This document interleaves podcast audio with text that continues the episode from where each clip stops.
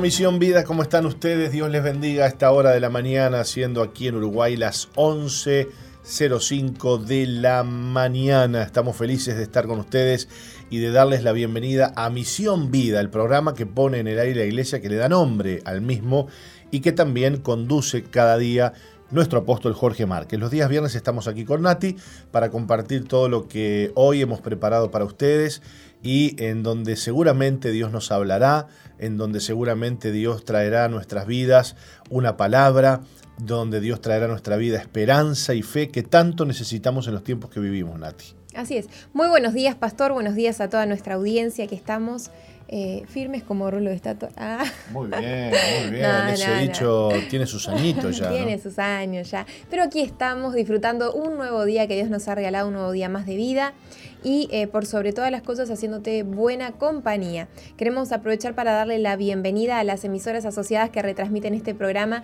así que saludamos a toda la gente linda que nos está escuchando por medio de preferencia 95.1 en el departamento de Salto. También le damos la bienvenida a Piedra Alta 105.5 y a toda la gente linda de allí del departamento de Florida. Saludamos a Radio FM Centro 102.7 que retransmiten desde el departamento de Durazno. También saludamos a Radio Bles 88.3 en San Juan, Argentina.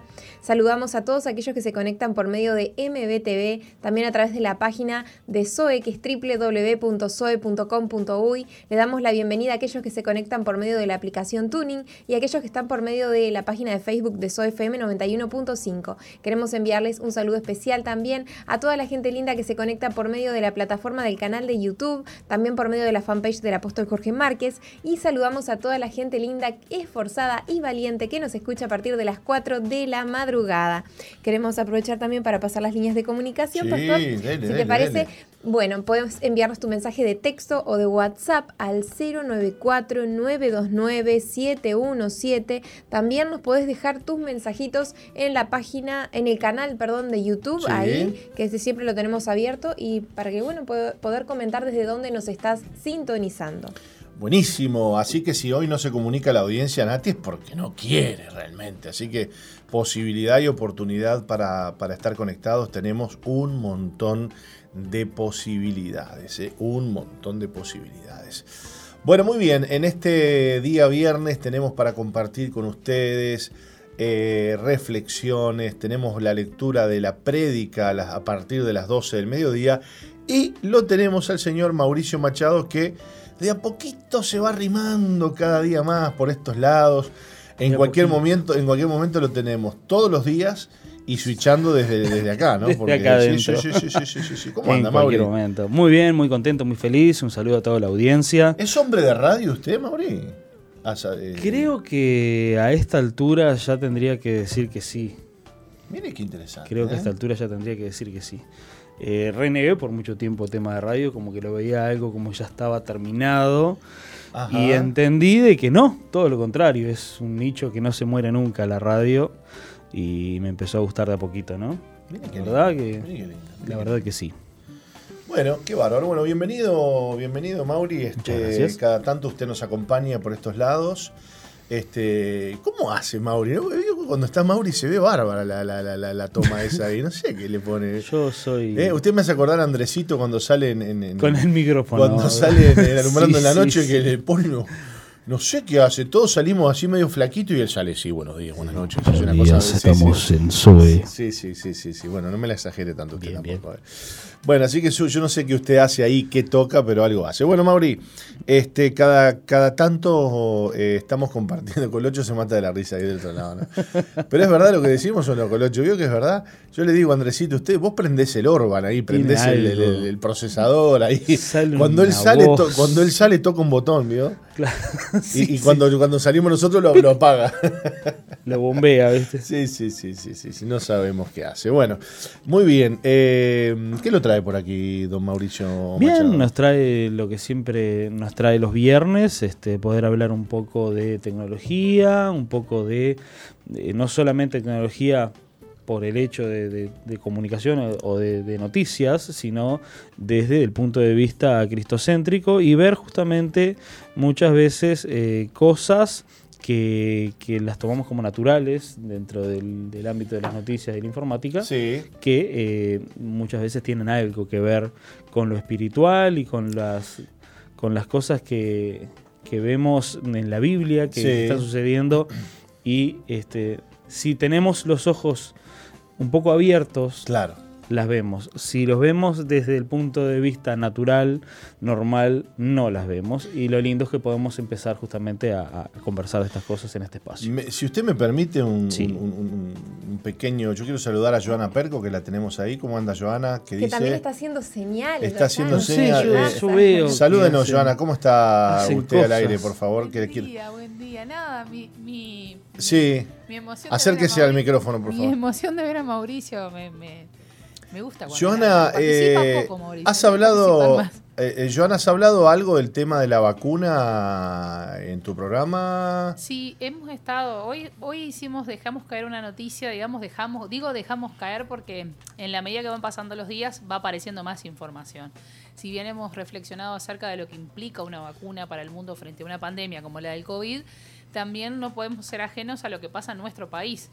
Eh, hoy en día la disputa es qué laboratorio le va a vender a quién y qué tan confiable es el laboratorio que de alguna manera este, vende las vacunas. Y de hecho ya se instauró en la sociedad uruguaya un debate porque hay una sociedad médica privada que estaría comprando la vacuna en, Rusia. Bueno, el CASMO. Exactamente. dígalo. Y este, por otro lado, el Ministerio de Salud Pública no necesariamente va a quedar ligado. Pueden venir vacunas este, que sean de Rusia, pero podrían ser otros laboratorios. Entonces ahí también hay una conjunción de intereses. Y la buena noticia que hay hasta el momento es que por lo pronto no sería obligatoria. No, no, no sería obligatoria. No sería obligatoria. Y bueno, y eso también es bastante alentador, ¿no? Porque no hay nada garantido. Todos sabemos que los tiempos se han reducido por este apremio que existe en la humanidad por salir a traer una respuesta bueno, y, nos va a traer consecuencias. Y sí, no, pero además lo otro, Joana, que, que, yo quería, justamente te, te, saludé por eso, el tema de cómo se compone esta vacuna, ¿no? Esta vacuna que por primera vez, este, más, que, más que ser un virus, porque habitualmente las vacunas eran virus este, debilitados o virus que... Eh, que ya estaban como muertos, como semi, sí, sí, y bueno, y que activaban la producción del anticuerpo en el sistema inmunológico. Lo cierto es que ahora parece que estas vacunas son información de ARN, o sea, información que va directo al ADN y que lo que hace es, este, bueno, aparentemente es activar el sistema inmunológico contra, o, sea, inyectando esa clase de información y ahí es donde, bueno, muchos médicos este, salen a, a hablar del tema, decir, bueno, estamos metiendo o nos, vamos, nos van a querer meter información este, genética que no va a tener vuelta atrás, porque después que vos tocas el código genético es como, no sé. Sí, obvio. Y además otra cosa, todavía como si eso ya no es suficiente para, para poder entender la alta complejidad que tiene la, y la sensibilidad que tiene el tema, eh, esta clase de vacunas, por, por la manipulación tan extrema que tiene toda, to- todo esto, tiene que ser, este, tiene una, una especial este, traslado. El flete es muy especial la forma en que se traslada. Por eso es que hoy incluso las aerolíneas incluso tienen problemas de cómo poder transportar las vacunas por las temperaturas en las que deben ser. Cualquier cambio en, esa, en esas temperaturas y una, mana- una mala manipulación de lo que tiene que ser el traslado de las vacunas puede generar cambios que vamos a desconocer. Y ahí no tenemos manera como contrarrestar. Por eso no nos llama la atención, al contrario, nos parece sensato, porque eh, cualquiera lo haría, que los laboratorios se estén brindando. O sea, los laboratorios se están blindando legalmente porque no se quieren hacer responsable de nada de lo que pueda suceder después que se comiencen a suministrar las vacunas. Esto quiere decir Wow. que frente a cualquier situación que se pueda generar, los laboratorios se van a deslindar de responder eh, frente a lo que pueda suceder. No, es como que yo no te doy garantido, no, los la- no están dando la garantía de que, bueno, de que puede que ante lo que pueda pasar este, nos vamos a hacer responsables. Ahora, esto tiene que ver con, sí, con sí. los gobiernos directamente. Sí, sí, por supuesto. Usted, usted este, desde su, desde su licenciatura en, en este Relaciones relaciones internacionales, este, te- tiene esa, esa, esa, esa mirada, ¿no? Tan, inte- tan interesante. Pero yo digo, cómo eh, nos van metiendo, digamos, de a poco, y aprovecho que lo tenemos a Mauricio acá también para quizás meter algún bocadillo, este, nos van metiendo el tema de eh, la- la- las cuestiones genéticas, ¿no? O sea, Claro. estamos hablando de una vacuna que eh, no es un virus adormecido, debilitado. Estamos hablando de que es, es, es- es una vacuna que va a modificar eh, el ADN.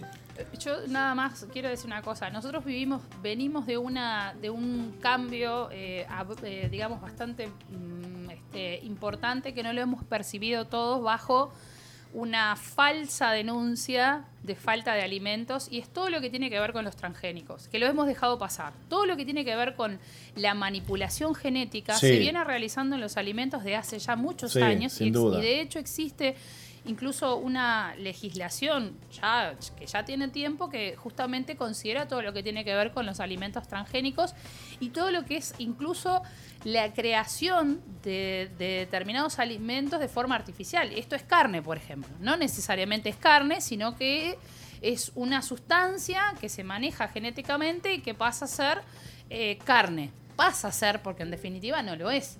Entonces, todo esto que está sucediendo en los laboratorios, que ya tiene, ya tiene tiempo sucediendo, va como transformando el pensamiento de la gente y va naturalizando Claro, determinadas claro, cosas. Entonces, ¿a quién le va a llamar la atención que hoy quieran cambiar, eh, introduciendo a través de una vacuna algo genético para modificar el ADN cuando lo venimos haciendo con los propios alimentos que son los que realmente Sí, después que, que consumimos? comemos todos los días, ¿no? Entonces digo, creo que hay como cierta naturalización de determinadas prácticas que ya lleva tiempo en el, en, en- en el, en el colectivo, ¿no? Entonces, nada, la gente en realidad piensa que es lo más normal, que ya se viene hace, sucediendo hace mucho tiempo, que no nos ha pasado nada y por qué no dar un paso más en este sentido, como pueden ser las vacunas y los laboratorios, si ya de hecho lo venimos haciendo con los propios alimentos que consumimos todos los días.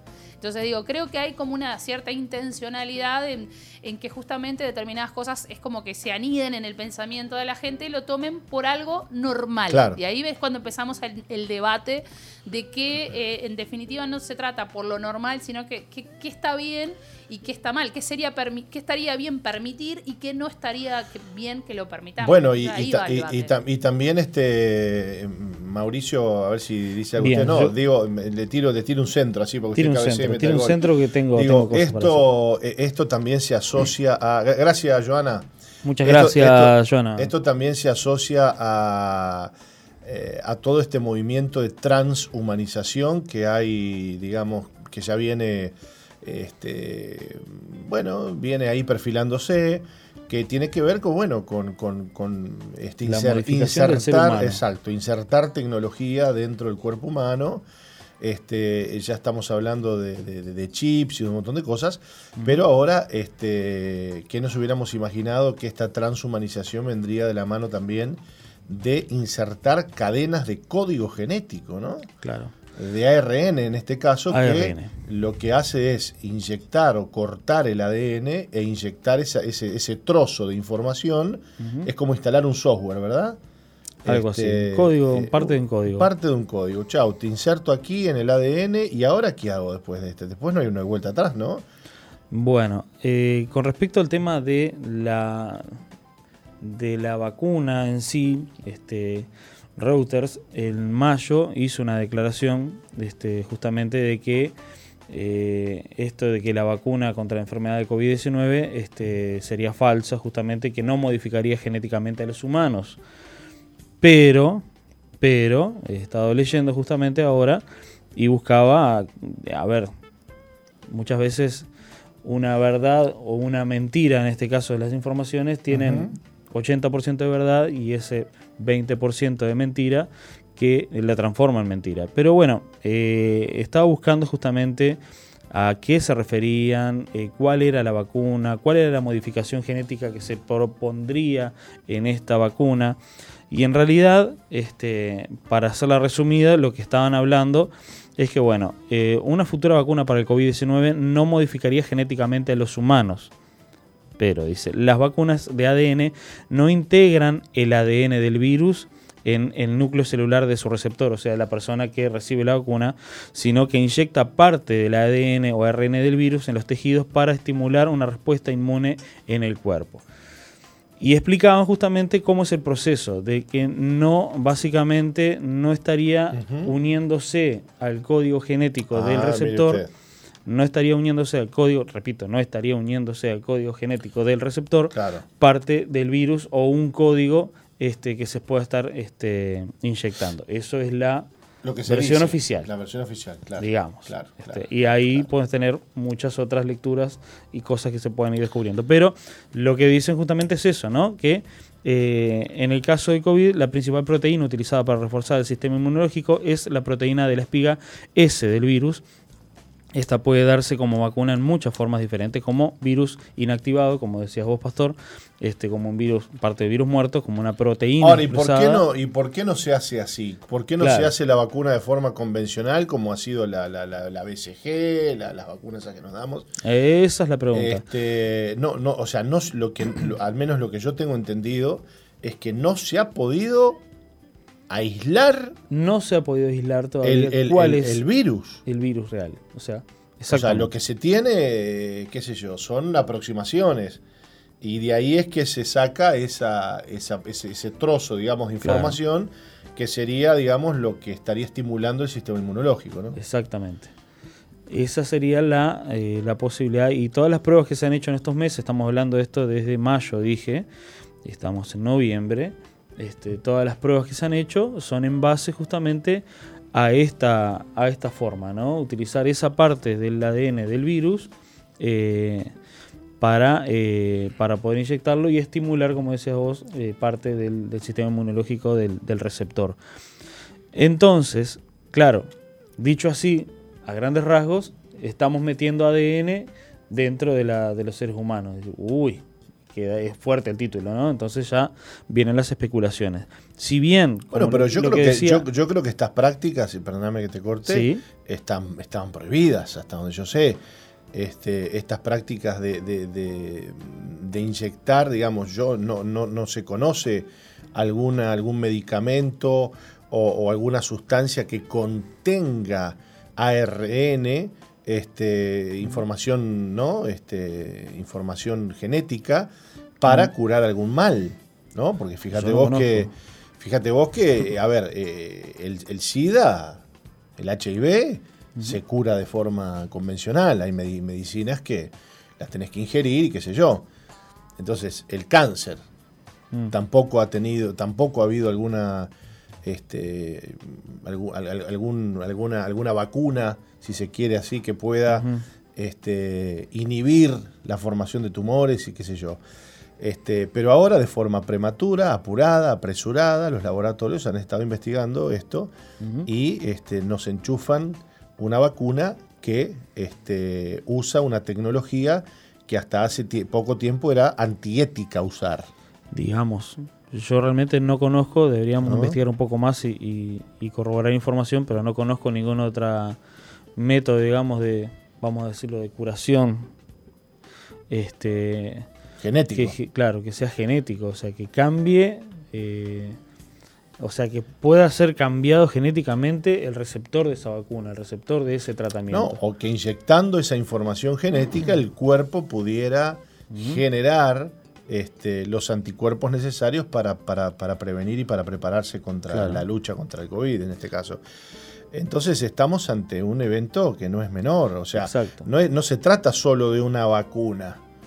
No es decir, ah, la vacuna, la vacuna. No, es, es- No. a ver, esto es, esto es una cuestión de, de- de- de- de tecnología este, extrema y que hasta el momento ha estado, ha estado este, prohibido esto. Claro. Porque ¿Y esto es manipulación genética, ¿no? Esto es manipulación genética. O sea, si realmente funciona así, eh, como, como decía Joana, eh, básicamente pasaríamos a ser otro organismo genéticamente modificado, este, esta vez por nosotros mismos, nosotros mismos modificados por nosotros mismos. Y bueno, Eso ya ahora es un dentro- paso ahora más retorcido de lo que sí, serían los- los alimentos. Entonces, este, si nos ponemos a pensar un poco, este, como Joana tocó un tema y dijo la naturalización de estas cosas y que comienzan, eh, esta naturalización comienza con la, la- la ingesta de, de alimentos este, genéticamente modificados Claro, que no sabemos ya ni. ¿Qué es lo que estamos ni- comiendo? Ni, qué, realmente? ni cuál es cuál. Realmente no sabemos lo que estamos comiendo. No sabemos, ¿no?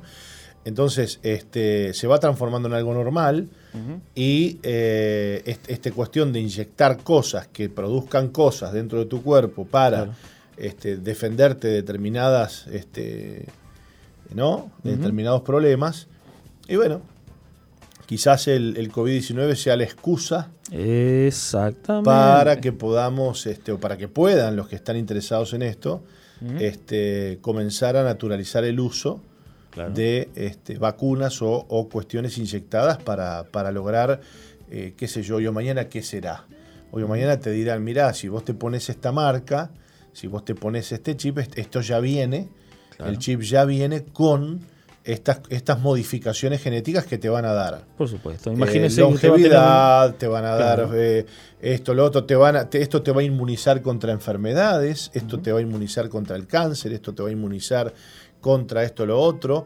Eh, imagínese Claro, usted quiere Pero que su te hijo que poner nazca sin este la marca, ¿no? Claro, claro. Usted quiere que su hijo nazca y que tenga, que no tenga problemas, que no se contagie de COVID, que no tenga problemas eh, renales a futuro o algún O otro problema. sea, sí. Bueno, este pague o dese esta inyección o lo que sea. Y Claro. claro. en un mundo más adelante eso de repente podría llegar a ser tan natural y decir, bueno, sí, uy, no quiero que mi hijo tenga COVID, como se acuerdan, como en el 2020 que tuvimos todo ese problema, la pandemia. Bueno, este, de la misma manera fue, o sea, no cabe ninguna duda que esto es un plan y que esto es justamente algo, parte de algo mucho más grande, algo macro, que es la implementación del, del nuevo orden mundial. O sea, básicamente todo viene de la mano y cae cada cosa en su lugar. Este, basta, como decía al principio, tener un poco abiertos los ojos y ver justamente el macro y ver todo desde la óptica de Dios, la óptica espiritual del asunto también, y vemos justamente cómo se va armando todo para la este, implementación de este nuevo orden mundial. Porque esto básicamente, si nos ponemos a pensar, si realmente funciona así, de, la, de cambiar nuestra genética en pos de mejorar, y vamos a poner entre comillas, mejorar la raza humana para que no caigamos en enfermedades, para que no tengamos problemas que la humanidad, vamos a presentarlo así, para que no caigamos en problemas que la humanidad ha venido acarreando desde el principio, este, infartos, seres humanos sin infartos, seres humanos que puedan vivir más de 100 años, seres humanos que no tengan problemas de Alzheimer, no tengan problemas de pérdida de memoria. Si lo presentamos así, ¿quién no va a querer eso? Claro. ¿Verdad? Y lo, y lo otro que hay detrás de todo esto es la obligatoriedad del uso Exacto. de la vacuna, ¿no? Exacto. que como quien no quiere la cosa, se va deslizando este, el tema, se va deslizando el tema, porque quién diría que estuviéramos hablando, discutiendo esto, este, porque vos, vos escuchás los medios acá en Uruguay, por ejemplo, y todos los medios dicen, no, no, no, la vacuna no va a ser obligatoria, este, no sé yo cuánto, pero a, a ver, este, ¿por qué estamos hablando de la obligatoriedad de una vacuna? ¿Por Claro. qué estamos hablando de la obligatoriedad de una vacuna? ¿Acaso olfateamos que haya Exacto. algún, si algún tipo de presión detrás de este tema para que la gente... Porque lo que pasa es que eh, esta pandemia nos ha dejado ver cómo los gobiernos manejan en función de la excusa o por la excusa de la pandemia, manejan la autoridad para obligar a la población a hacer determinadas cosas. Por ejemplo, quedarse en la casa. Si usted no se queda en su casa, si usted no guarda con la, la restricción correspondiente, usted va a sufrir este, consecuencias. ¿no? Entonces, ya hemos ido olfateando ¿no? cómo hay, eh, se le obliga a la gente a hacer esto, se le obliga a hacer otro, a lo otro, eh, se le obliga a ponerse una vacuna. Eh, entonces, ¿qué se nos va a obligar a hacer de aquí a algunos años? ¿Ponernos una marca? Ese es Porque el que no se la ponga, y bueno, No podrá ni comprar ni vender. vender, y será excluido de la sociedad. Claro. O, o irá preso, Sí. porque es un irresponsable. Entonces, fíjate vos cómo la cosa empieza a, a- a cerrar, ¿no? Quizás el COVID sea, este, y lo que voy a decir es un poco fuerte, eh, y quizás medio de profeta del desastre, como algunos dicen, pero quizás el COVID sea una de, de- de- de- tantas enfermedades del, del- del Exacto. tipo que este, obligarán a la población mundial a inmunizarse este, y a cambiar la forma de eh, moverse. Ahora, fíjate vos algo interesante también. ¿No es acaso el papel moneda un medio de contaminación? Ujú. Yo hoy agarro billetes cuando me los dan en algún comercio y mm, miro las manos, ¿viste? Uh, me pone alcohol porque no sé qué tenía el otro, ¿no? Claro. Entonces, eh, como que la cosa va, ¿no? Decir, no, no, es que saquemos la circulación del papel moneda porque esto Claro. contamina, esto ya, ya, ya. Claro, esto ya es del siglo, ya es del siglo eso pasado. esto es viejo. ¿Cómo vamos a mandar con Eh, cosas físicas? Esto, esto hay que hacerlo fácil, la persona acerca la manito ahí con Claro. la cosa, pasa a la frente contacto, un, un no tenemos que escáner, tocarnos. No hay contacto, fíjate vos cómo nos hemos acostumbrado ahora que nos escaneen la frente con un, con un, con un, este, con un termómetro. Sí, ¿no? Es normal. Cuando entras a algún lado, de permiso, sí, le encajan el termómetro en la frente, ¿no? en la Eh, frente ¿O dónde? o dónde? ¿Eh? En la muñeca. ¿No estamos haciendo un ensayito, che? Yo creo que sí. Completamente Santo convencido. Padre, Santo Padre. Mire, para poner más en, en- en Santo. De contexto. y ahora te dicen de vuelta a la muñeca, porque la parte de arriba está No, fría. Claro, Entonces la parte de adentro de la muñeca. Claro. ¿No? Este, bueno. donde hay flujo sanguíneo. bueno. Eh, por ejemplo, si en el 2019, noviembre, a estas mismas fechas, yo te hubiera dicho, si no te pones una un barbijo, No no podés a- viajar en, en ómnibus. Te me hubieras reído. Claro. Hoy, un año después, O no, no te subís Es al completamente te- normal. Te sacan a las patadas. en un año se, o sea, Se en un año se es completamente normal esto. En dos, tres años, ¿qué podría ser llegar a, no- a Sí, ser sí, normal? ya cualquier cosa puede ser normal. Exacto, Cualquier cosa puede ser normal. exacto. Gracias, Mauri. Nos tenemos que ir a una pausa. Nos vamos. Ya volvemos con más Misión Vida. Vamos. No cambies la sintonía. Enseguida regresamos con Misión Vida. Misión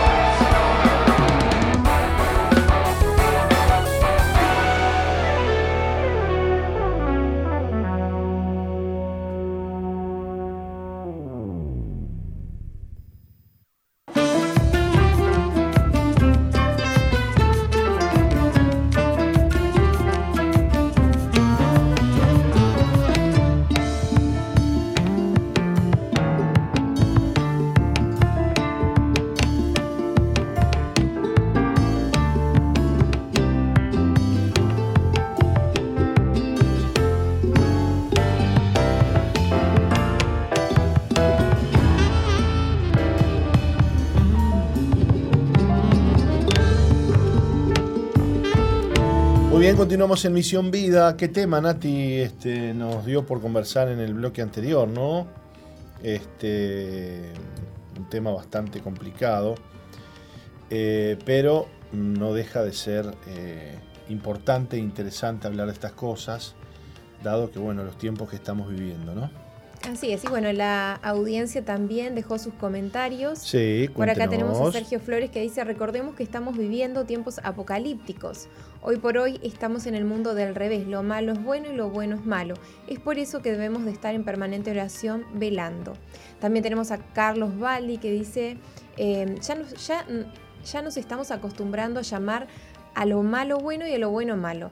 Dios les bendiga, Carlos y Fabiana desde Tarariras. Y bueno, también tenemos a Elsa eh, Murici, dice buenos días, bendiciones desde Reconquista que nos está escuchando, así que saludos para Argentina. También tenemos a Grisel García que nos envía sus saludos. Y eh, les recordamos las líneas de comunicación, pues pueden enviarnos un mensaje de texto o de WhatsApp al 094-929-717 y si están en el exterior, anteponiendo más 598-94-929-717. Rafael de, Le- de, de Lezica nos dice, hola, bendiciones, muy interesante el tema y muy importantes para estar informados. Eh, y nos hace una pregunta, eh, que modifique el ADN la vacuna, ¿qué significa eso? Dice, bueno, gracias y muy interesante el tema. Eh, Rafael de Bella Italia. Bueno, no, lo que, lo que están diciendo los científicos es que no lo modifica. Este, imagínense, nosotros no podemos opinar mucho de esto, porque no, no sabemos del tema. Este, lo que dicen los, los científicos es que no, que en realidad no lo modifica, pero eh, la vacuna eh, inserta dentro del cuerpo este, información genética, ¿no? Bueno, Este, Ay, perdón, te corté. sí. Perdón. Por acá tenemos otra, capaz que querías concluir. No, no, no, no. Por acá bien. tenemos otro oyente que no nos da, eh, o oyente que no nos da el nombre, dice Sí. buenos días, amados, con respecto a las vacunas en Uruguay ya son obligatorias a nivel de las vacunas en general. Bueno, sí. Esta no será la excepción, dice. Seguramente en poco tiempo la integrarán a todas las que ya tenemos.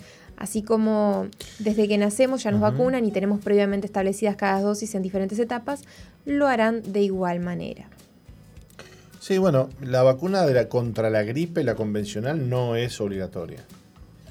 Este, no es obligatoria. Y bueno, y hay todo un tema detrás de las vacunas, ¿no? Este, ya el apóstol ha hablado bastante sobre este tema y, bueno, y lo que contienen las vacunas, ¿no? Muchas, muchas vacunas este, están... eh, con- sí, Sí, muchas vacunas contienen. Est- Esta, esta, esta reflexión no. No, dígamelo al aire, nomás, no pasa nada. Esto es, es radio en vivo. de- Muchas vacunas contienen. No, que mu- muchas, muchas de las vacunas convencionales contienen plomo, contienen mercurio. Este, y ese es uno de los grandes temas. ¿no? Y, y lo otro también es que eh, muchas cosas que, por ejemplo, nos pasa con, con- con muchas drogas o medicamentos que usamos aquí en América Latina, que en, en Estados Unidos y en, y en Europa no, ya no se usan, ¿no? Acá vos tenés hipertensión y te dan Balsarcor. Tome Balsarcor, en Estados Unidos no se usa más Claro. no se usa más. Chao, pero aquí este, en Sudamérica, y bueno, este, nos medican con, con las obras, ¿no? Muchas veces. Es, es, es así, es así. A veces es peor el remedio que, que, que la enfermedad, ¿no? Y, y- y- y lo mismo pasa con, la vacu- con las vacunas. Este, yo hace poco fui al médico porque, este, bueno, y, hablábamos con, con el cardiólogo que me atendía de que tenía que tomar un medicamento para anticoagularme, ¿no? Y prevenir la coagulación, algún problemita que pueda haber en el corazón, que a veces sale algún coagulito y de ahí se tapa una arteria y de ahí vienen los, los, los, este, los accidentes cardiovasculares, ¿no? Entonces había un medicamento que es el que toma la gran mayoría de la gente, que vos te tomas esa pastilla y te tiene anticoagulado y yo qué sé, 36 horas, ¿viste? Una cosa así, pero que es como prender una lámpara de esas, de esas lámparas viejas, ¿viste? Que vos prendés la luz y la luz es una cosa como eh, que alumbra para cualquier lado, digamos, no, no está direccionada la luz, ¿no? Entonces este medicamento te anticoagula, pero te hace esto, te hace lo otro, te hace aquello, o sea, te hace un montón de cosas más dentro de la anticoagulación, ¿no? Es descontrolada porque mm, si vos tenés un problema que tenés que operarte, digamos, mañana y estás anticoagulado, ¿qué haces? Te viene una peritonitis y vos tenés que, operarte y te, te tomaste la pastilla y resulta que te dura como 36 horas el efecto y andás a ver hasta cuándo te dura. Pero la que, la, la que te anticoagula 24 horas perfecto y que va directo al grano y que es impecable y que no te hace otra cosa que anticoagularte, vale como 5 mil pesos el, el, el blister para el mes. Y, y- y- y está, en la, está en la sociedad, está en la farmacia, no, no, en la farmacia no, no está. Lo tenés que ir a comprar a la, a la farmacia afuera, ¿no? No, pero acá en la farmacia tenés este, este que te tomas ese como que es una ensalada de fruta, ¿viste? Ay, Dios mío, la medicina, las vacunas, las pastillas, las cosas. Es, es todo un tema, es todo un tema, es todo un tema. Así que no hablamos de estas cosas porque somos eh, retrógrados, antiguos. No, es que, eh, a ver, la ciencia no es la panacea. La ciencia no es, este, eh, a ver, eh, la ciencia está en manos de hombres, en manos de laboratorios, en manos de capitales, en manos de inversores. La ciencia está gobernada por el capital, por el dinero, y donde hay dinero y donde da dinero, la ciencia apuesta, la ciencia pone. ¿Y qué pretende? Y pretende que haya un- una, una vuelta de ese dinero que se invirtió. Entonces las cosas que, las cosas que cuestan, o las cosas que trabajan de forma adecuada y correcta en el cuerpo son caras. Son caras. Y las que son una cosa así, media Y más porque es para la salud, ¿no? Todo el mundo quiere conservar eh, su vida. imagínese, imagínese. Así que bueno. Muy bien, Nati, eh, ¿de qué vamos a hablar? Tenemos unas cuantas reflexiones ahí sobre sí, la sí, mesa. sí, sí, sí, sí, sí. Pero usted ya, eh, esa me, me gusta, me gusta. Ah, bueno, bueno. no, no, llama- no habíamos, no habíamos hablado de esa, ¿no? No. ¿No? Bárbaro. Un corazón abierto a la disciplina de Dios se llama y es de David ¿Y, y usted me está diciendo que Dios me disciplina? No, no, yo digo que Dios nos disciplina a todos. No, no, pero por eso digo, que Dios, cuando digo me, digo nosotros todos, ¿no? Que Dios disciplina, dice usted. Claro. Bueno, a ver, léame. Dice, antes que fuera yo humillado, descarriado andaba, mas ahora guardo tu palabra. Bueno me es haber sido humillado para que aprenda tus estatutos. Esto se encuentra en Salmos 119, 67 al 71. Ujú. A la mayoría de las personas les resulta difícil aceptar que un Dios amoroso permita el sufrimiento humano, pero el rey David dijo que sus aflicciones venían de la mano de Dios. En muchas palabras, David dice, ahora sé que el Señor permitió mi dolor para sanarme de toda la escoria y la carne que había en mí. Si no hubiera puesto su temor en mi corazón, no estaría aquí hoy. Dios sabía lo que había en mi corazón y sabía exactamente cómo llamar mi atención. Lo que David dice aquí es una verdad vivificante. Él está diciendo en esencia, si no vemos al Señor obrando en nuestras circunstancias, si no creemos que los pasos de los justos son ordenados por su mano, incluidas nuestras situaciones espantosas, nuestra fe terminará derrumbándose y naufragaremos. Léame de vuelta, por favor, eso. Lo que David dice aquí es una verdad vivificante. Él está diciendo en esencia, si no vemos al Señor obrando en nuestras circunstancias, si no creemos que los pasos de los justos son ordenados por sus manos, incluidas nuestras situaciones espantosas, nuestra fe terminará derrumbándose y naufragaremos. Imagínate a un cirujano y su equipo médico mientras se preparan para operar un paciente con cáncer. El cirujano sabe que si no se extrae el tumor, el paciente morirá. Por esa razón, usará todas las medidas para sacar el cáncer del cuerpo del paciente, sin importar el dolor que cause. Él sabe que su trabajo quirúrgico traerá un profundo dolor, pero es necesario para preservar la vida. La respuesta correcta para el pueblo de Dios en muchas aflicciones es un corazón inquisitivo. Este es el corazón que pregunta, Señor, ¿me estás diciendo algo en esto? ¿He sido cegado por tu, a tu voz? Cuando Dios nos muestra lo que hay en nuestro corazón, la impaciencia, el pecado que nos asedia, las pequeñas pero mortales transigencias, estas cosas que se vuelven penosas para nosotros en nuestro tiempo de aflicción. Es por eso que David oró, sea ahora tu misericordia para consolarme, conforme a lo que has dicho a tu siervo. Vengan a mí tus misericordias para que viva, porque tu ley es mi delicia. Esto se encuentra en Salmos 119, 76, 77. No importa por lo que estés pasando, la misericordia de Dios está ahí para ti. Él no quiere condenarte ni castigarte, pero como cualquier padre devoto dice a sus hijos, permítanme ayudarlos a superar esto y mostrarle las profundidades de mi amor. Bueno, tenemos un Dios que dice la Biblia que a todo aquel que toma por hijo, corrige y, eh, y disciplina, ¿no?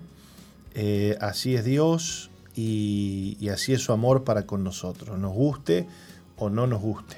¿A qué niño le gusta que le peguen unos chirlos, que, que lo corrijan, que lo pongan en penitencia, que le llamen la atención, que le saquen lo que le gusta? Y bueno, a ningún niño le gusta eso. Así como la disciplina no es causa de gozo al principio, Nati, eh, la de Dios, ¿no? Eh, pero dice la Biblia que luego produce frutos apacibles de justicia. Así que mm, tenemos que darle gracias a Dios por, por la disciplina que Dios nos da eh, y que es una de las, eh, es una de las manifestaciones de la gracia divina. El ser disciplinados por Dios es una manifestación de la gracia de Dios y del amor de Dios. ¿Mm? ¿Me va siguiendo? Lo voy siguiendo. Entonces, eh, no menosprecies, dice la Biblia, la disciplina, no menosprecies, ni te entristezcas cuando eres reprendido por el Señor, porque el Señor a todo aquel que ama disciplina y corrige a todo aquel que toma por hijo. Porque qué hijo, dice la Biblia, este, a qué hijo se lo ha dejado sin disciplina. Si se os deja sin disciplina, entonces no sois hijos, sino que sois bastardos. O sea, no tenés padre. El hijo, el hijo, como dicen, decimos acá en Uruguay, este se crió guacho, dicen en el, en el interior. ¿Escuchaste ese, ese dicho una vez? Sí, lo escuché. Este se crió guacho. ¿Qué es guacho? Y solito, viste, por la vida, nadie lo corrigió, nadie le dijo nada, este, nadie lo, lo, lo frustró, ¿no? Porque a veces corregir es frustrar también. El no frustra muchas veces, pero es parte de la disciplina y es parte de la corrección que necesitamos tener de parte de Dios. A veces, eh, y en esto somos responsables los, los, los que predicamos, Nati, eh, muchas veces solo se predica en la iglesia el éxito, ¿no? La prosperidad, los logros, la bendición. Dios te va a bendecir. guau, guau, guau. Y a veces este, hablamos poco de los no de Dios. Hablamos poco del chirlo de Dios, del llamado de atención, de la mano que nos corrige, porque estamos hablando mucho del logro, de la bendición, de lo que Dios nos da, de la casa, del auto, de la plata, del, del sueldo, de la bendición económica, de esto y aquello y lo otro, ¿no? Y eh, qué pasa cuando una persona está embalada con todo eso y de repente Dios le dice, no, no, para, para, para, para. Claro. Uy, Dios no me ama, Dios no me prospera, Dios no me da, Dios, uy, no, no, ¿y de dónde está Dios? Y Dios? No, no, pará, pará, pará, no, no. A veces el no de Dios o el que algo no te salga como vos querés es parte de la disciplina que Dios está teniendo contigo. Mm, ¿no? sí. ¿Acaso los padres no le decimos a veces a los hijos no? Claro. ¿Eh? No, pero quiero ir a tal lado, quiero tal cosa, quiero tal otra. No, no, pará, pará, pará, pará, pará, pará. Y ya les cambia la carita, ¿viste? Mm. Pasaron de la, de la sonrisa simpática a, A la tristeza profunda. a la, sí, a la jeta, ¿viste? Pará, A la pará, trompa. pará. Claro, pará, pará, pará. No, que vos me decís que no, que este, que lo otro. Y sí, y no nos gusta, ¿no? Nos gusta que nos digan que sí, que, pero eso es irreal. El sí continuo, el, el- el- el- el- el nunca ser corregido, el, el nunca que Dios te diga que no, el siempre que Dios te dé y te prospere en todo momento, eso es irreal. Que- que- que- a ver, eh, miremos la vida de Jesús, a ver. ¿No? Jesús tuvo que padecer, dice la Biblia, por lo que padeció, escuche, por lo que padeció aprendió la obediencia. Jesús tuvo que aprender la obediencia. Estamos fritos nosotros. Y habla de dolor, ¿no? Por lo que padeció. Y ¿no? sí, y sí, es que el padecimiento y el dolor nos, nos enseñan, nos enseñan. Este, así es la cosa.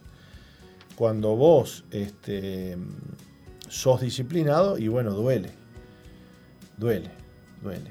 Y ese dolor produce eh, frutos, produce frutos.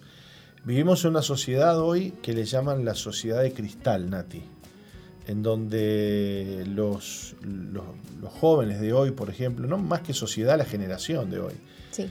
muchos son jóvenes que, que no toleran el no, que no toleran eh, La corrección. la corrección, que no toleran la autoridad.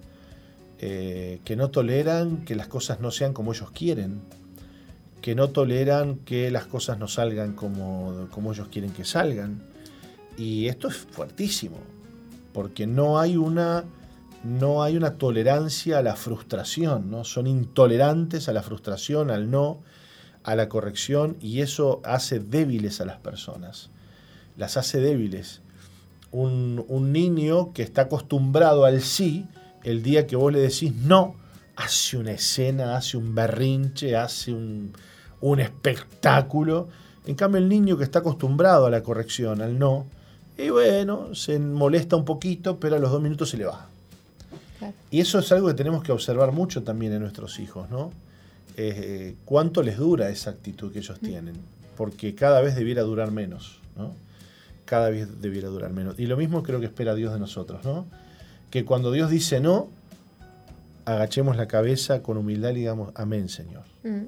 Sí, y Pataleamos un rato primero, ¿no? Claro, para eso eh, es importante que estemos dispuestos a, a madurar, ¿no? A decirle, Señor, bueno, está bien, acepto lo que estoy viviendo porque entiendo que viene de parte tuya, que nada pasa por casualidad, sino que detrás de toda situación hay un propósito de parte de Dios, ¿no? Que siempre es nuestro crecimiento, que siempre es que nos podamos acercar mucho más a Dios. El enojo que tenés encima por lo que no te sale te está impidiendo ver que Dios te está corrigiendo. El berrinche que estás haciendo porque Dios dijo no te está impidiendo ver que Dios te está ayudando y que Dios está pensando en ti. Que Dios te discipline no es un castigo, un castigo sin sentido, un castigo caprichoso de parte de Dios. La disciplina es un castigo premeditado, pensado, ah, planeado con amor para lograr un objetivo. La disciplina significa que Dios pensó en ti.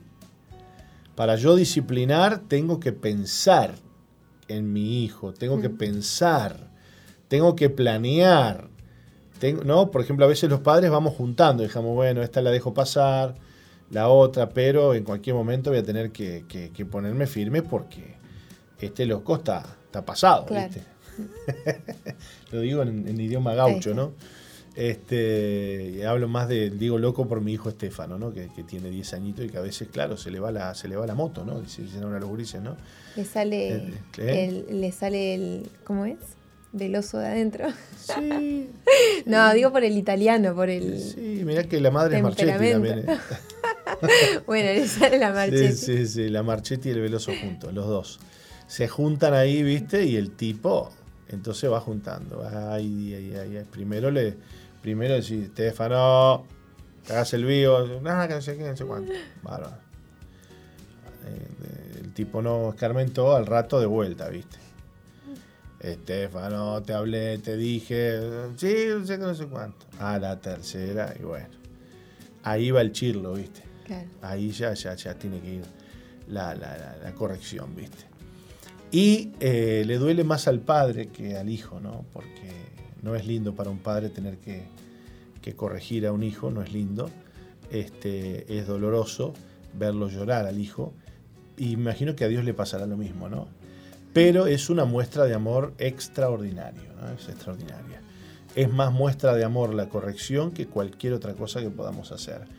Yo he visto, mira, mirá que hemos hablado con gente en todos estos años, ¿no? Que, que predicamos y que, y que ayudamos a la gente, ¿no? Y, y yo he visto hijos grandes, 40, 50 años, que han llegado a decir, ¿sabes, pastor, qué es lo que más me duele a mí? Me dolió a mí.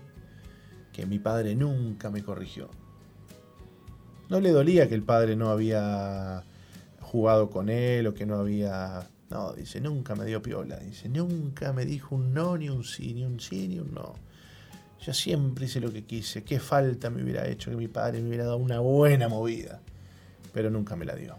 Sabes que eso que vos decís es re importante. Capaz que hay padres que nos están escuchando o adolescentes que nos están escuchando y principalmente jóvenes, ¿no? Que, que se enojan con los padres porque les ponen límites, porque eh, o también porque los disciplinan, ¿no? No tiene precio eso. O les ponen límites, no vayas acá, no te juntes con esta persona. Eh, yo recuerdo que mi madre me- no me dejaba tener novio. no me dejaba. o también no me dejaba ir a bailar, ¿no? No, no, sí, vos andabas con novios por todos lados. vos, tremenda era vos. Bueno, no. Y bueno, entonces, y hoy por hoy que soy grande, que soy adulta, le doy tantas gracias a Dios Y por, sí. la, por el no de mi madre, que en su Y momento sí. me hacía enojar porque todas mis amigas tenían novio, todas mis amigas iban a bailar y yo no podía ir a bailar. Pero bueno, hoy por hoy, cuán agradecida estoy de, porque de cuántas cosas me, libró me Dios, libró, claro. ¿no? Gracias a, a la Claro. firmeza de mi madre, no, no, no y no, no claro, era no. Claro. Y bueno, a veces se necesita esa firmeza, ¿no? De- porque sabes que le estás haciendo bien a tu hijo. Y hoy, mm, no sé cuántos años después, estoy súper agradecida. Por eso tenemos que tener la firme con, la convicción que Dios tiene. Mm. Que Dios tiene, que es la convicción de que Él sabe lo que está haciendo, lo está haciendo por amor, Él lo está haciendo porque Él sabe que nos va a hacer bien y punto y se terminó. Y no hay nada más que discutir. Y, y lo entendamos o no los hijos, este, lo que Dios hace nos hace bien.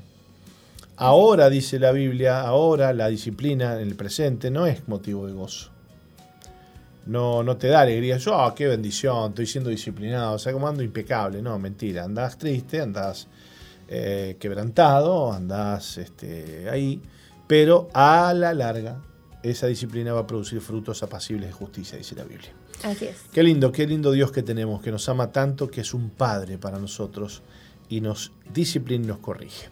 Nati, nos vamos a ir a una pausa Vamos. y cuando volvamos vamos a compartir la lección titulada ¿Dónde estás tú? Acá estoy. No, no. Acá estamos. no, acá estamos. Esa es la elección. Así se titula la prédica de hoy que vamos a leer para ustedes en unos minutitos nada más, así que no se vayan. Ya volvemos. Algunas veces el miedo nos paraliza al punto de dejar nuestros sueños postergados. Esto parece normal en una sociedad que nos anima a correr solo hacia lo seguro y a los resultados garantizados. Pero usted no permita que sus sueños y proyectos sean reemplazados por ideales de estabilidad. Recuerde que la vida es solo una y que la juventud corre rápido con los años. Cada día estaremos tentados a pensar que otras cosas tienen más peso que aquel sueño que tenemos, pero no permita que lo urgente le quite el lugar a lo importante. Si nunca lo intentamos, viviremos con el sinsabor de lo que pudo ser y no fue. Pongamos nuestros planes en las manos de Dios y avancemos con valentía. Le habla Sixto Porras de Enfoque a la Familia. Visite enfoquealafamilia.com.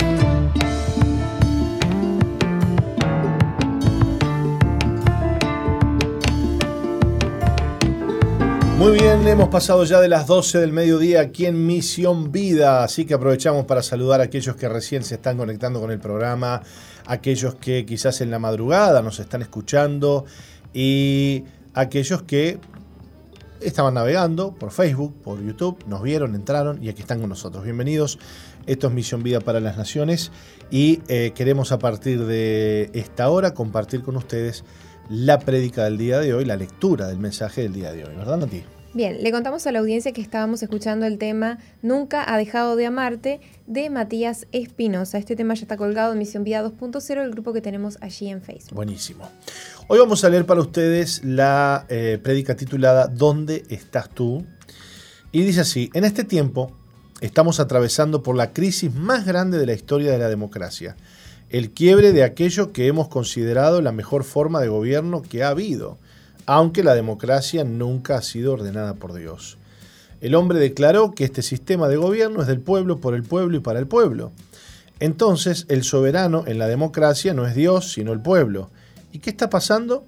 Que en la nación más poderosa del planeta, con la economía más grande, o sea Estados Unidos, En la nación cuyo presidente es el más importante y poderoso del planeta están sacándose los ojos y peligra que haya una guerra civil, la cual se podría agravar porque los actores del fraude que ha habido en las elecciones de esta nación son los actores del globalismo, del gobierno mundial que opera en todas las naciones. Esas son personas que van a zafar de ir presas aunque merezcan la cárcel, porque con engaño han estafado a la verdad. Entonces prefieren matar a miles de personas con tal de salir indemnes de esta situación. ¿Por qué te cuento esto? Porque debemos observar que hay mucha oscuridad a nivel global, pero también hay oscuridad a nivel personal. Recientemente fui a predicar en una ciudad del interior del país y hablé con una pareja que no es matrimonio porque no están casados. Hoy en día se confunden los términos. La mujer me dijo que había conocido el Evangelio y conoció los caminos del Señor cuando era niña, pero en su adolescencia se apartó y comenzó a pecar. Conoció a la que hoy es su pareja, el cual también era pecador y quien eh, se drogaba y estuvo preso. Pero se enamoraron y lo cierto es que llevan 10 años viviendo juntos y tienen tres hijos. Por causa de su ceguera, que los tiene turbados, asistieron a la reunión en la que prediqué y pidieron hablar conmigo. Cuando la mujer me dijo que conoció los caminos del Señor, la interrumpí y le dije, vos no conociste los caminos del Señor. Sabías de esos caminos, pero no anduviste en ellos. También sabías que existía el Evangelio y escuchaste del Evangelio, pero no has dejado que ejerza poder y autoridad sobre tu vida. Ellos reconocieron que habían pecado. Me dijeron que participaron de un encuentro virtual, les gustó mucho.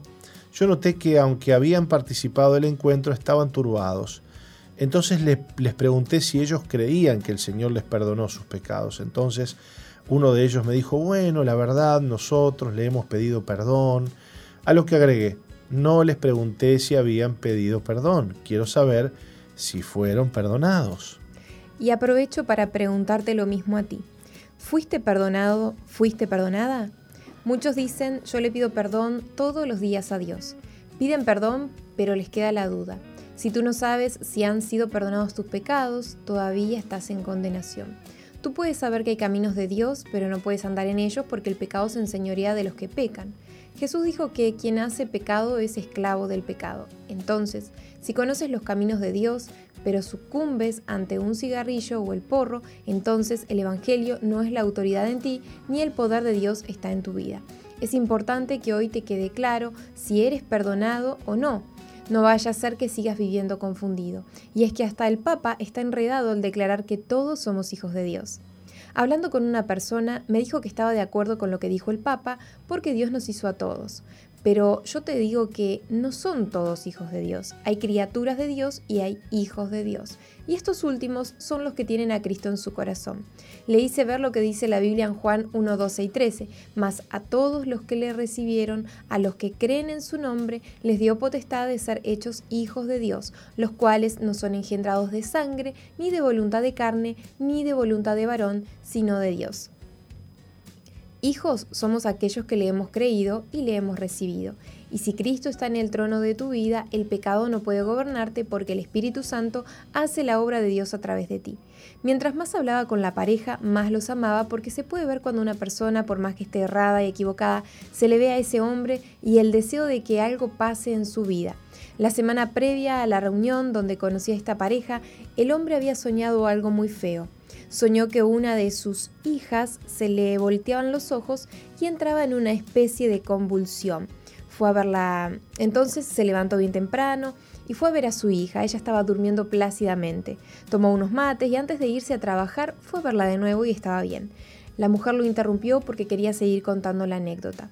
Resulta que cuando el esposo se fue, ella sintió que algo raro sucedía en el dormitorio y cuando fue encontró a la hija en la cama convulsionada y con los ojos dado vuelta tal cual había soñado el hombre. A partir de eso se llenaron de temores y angustia, y la mujer ya no podía dormir tranquila. Pensaba que si se dormía la hija se le moría y se despertaba sobresaltada, aunque la hija se le podía morir igual estando despierta. Los dos me dijeron que tenían dudas acerca de que si habían sido perdonados o no. La pura verdad es que quien no está seguro, quien no ha creído, entonces no tiene certeza. Les hice ver tal como dice la Biblia, que la fe es la certeza, una convicción profunda de algo que no se ve y no se puede explicar. Pero cuando uno cree acerca del perdón, sus pecados son limpiados y perdonados. Los invité a orar, pero esta vez con fe, confesando que ellos creían que Dios les estaba oyendo. Cuando terminaron de orar, la mujer puso sus manos en su pecho y dijo, qué alivio, hoy voy a dormir toda la noche. Qué lindo. Estamos compartiendo con ustedes la lección ¿Dónde estás tú? La prédica. Vamos a ir a una brevísima pausa y ya continuamos. Vamos. No cambies, ya volvemos con Misión Vida.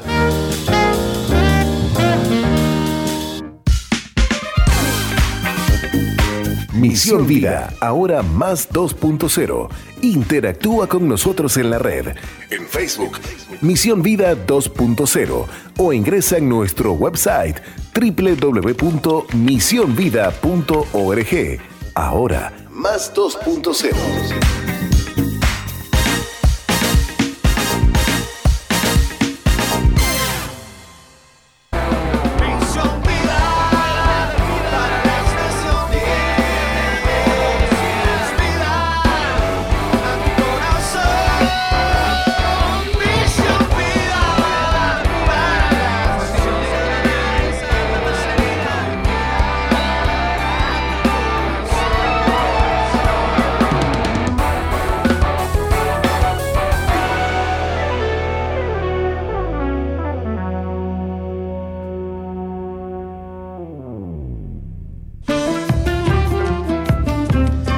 continuamos con la lectura. El perdón de los pecados es algo muy real.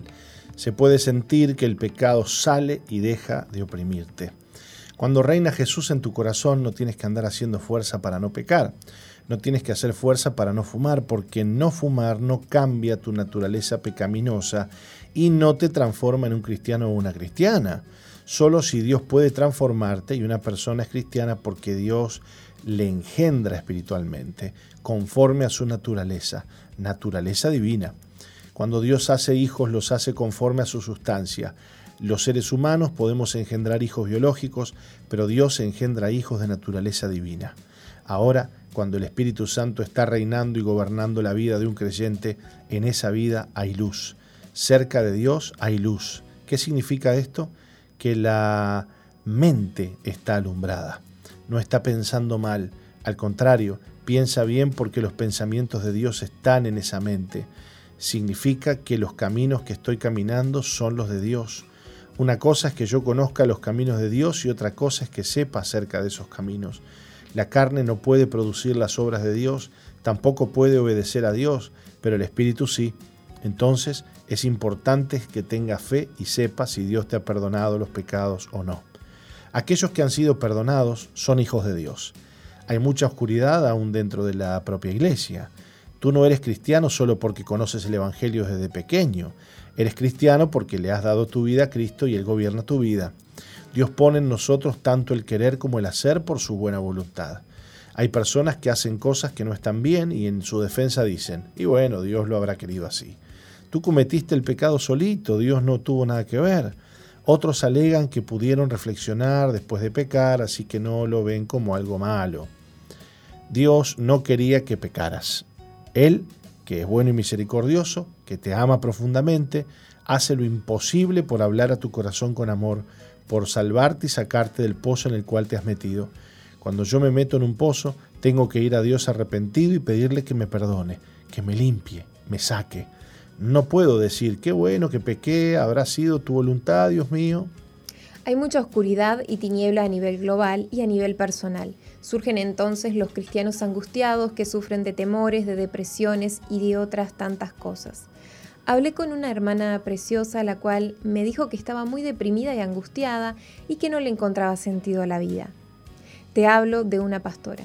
Me dijo también que se le atravesaban pensamientos de muerte. El temor domina a las personas por causa del pecado.